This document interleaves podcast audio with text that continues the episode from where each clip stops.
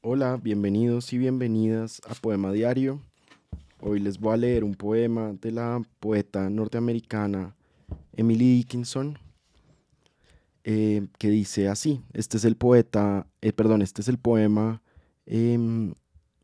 887. Em, Los poemas de Dickinson no estaban titulados, sino que tenían números. Eh, números puestos por un editor posteriormente. Sobrevivimos al amor como a otras cosas y lo guardamos en el cajón hasta que nos parece moda antigua como trajes usados por grandes señores.